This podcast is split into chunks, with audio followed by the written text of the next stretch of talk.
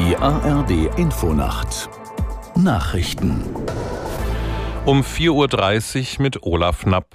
Die Menschen in Deutschland sind immer unzufriedener mit der Bundesregierung. Das geht aus dem neuen ARD Deutschland Trend hervor.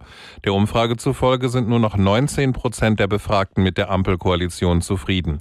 Jan Busche aus der NDR Nachrichtenredaktion fasst die Zahlen von Infratest DIMAP zusammen. Und die zeigen, dass SPD, Grüne und FDP mittlerweile sehr weit entfernt sind von einer Mehrheit im Bundestag. Wenn am Sonntag gewählt würde, käme die SPD auf 16, die Grünen auf 14 und die FDP auf 6 Prozent. Deutlich in Führung wären CDU und CSU mit 29 Prozent.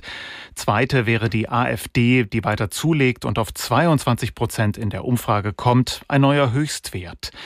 Der Deutschland-Trend hat aber auch nach den wichtigsten politischen Problemen gefragt.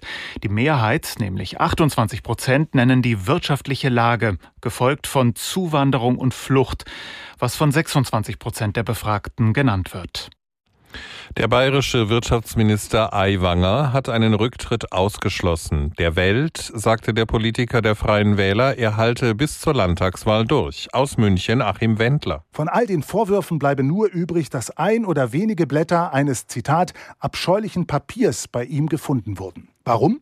Mir fehlt schlichtweg die Erinnerung, so Aiwanger. Ob er das Flugblatt verteilt habe? Antwort, das könne er nicht mehr einordnen. Alle anderen Vorwürfe sind, laut Aiwanger, Skandalberichterstattung, Kampagne, stümperhaft, bodenlose Gemeinheit, mit dem Ziel, ihn politisch zu vernichten. Schon am Nachmittag hatte Aiwanger die Vorwürfe in einem Statement zurückgewiesen, aber zugleich um Entschuldigung gebeten. Papst Franziskus ist in der Mongolei gelandet. Er besucht als erster Papst den großen Binnenstaat zwischen Russland und China. Franziskus will während seines viertägigen Besuchs die katholische Gemeinde stärken und den Dialog zwischen den Religionen voranbringen. Japan hat an die mehr als 100.000 Toten des großen Kanton-Erdbebens vor 100 Jahren erinnert.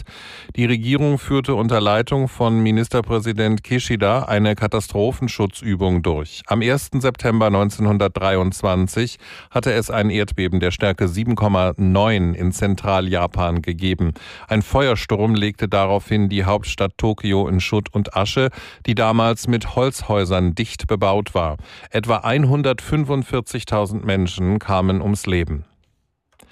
Das Wetter in Deutschland. Am Tage wechselhaft mit Schauern. Vor allem ganz im Norden und ganz im Süden sonnig bei Höchstwerten von 19 bis 24 Grad.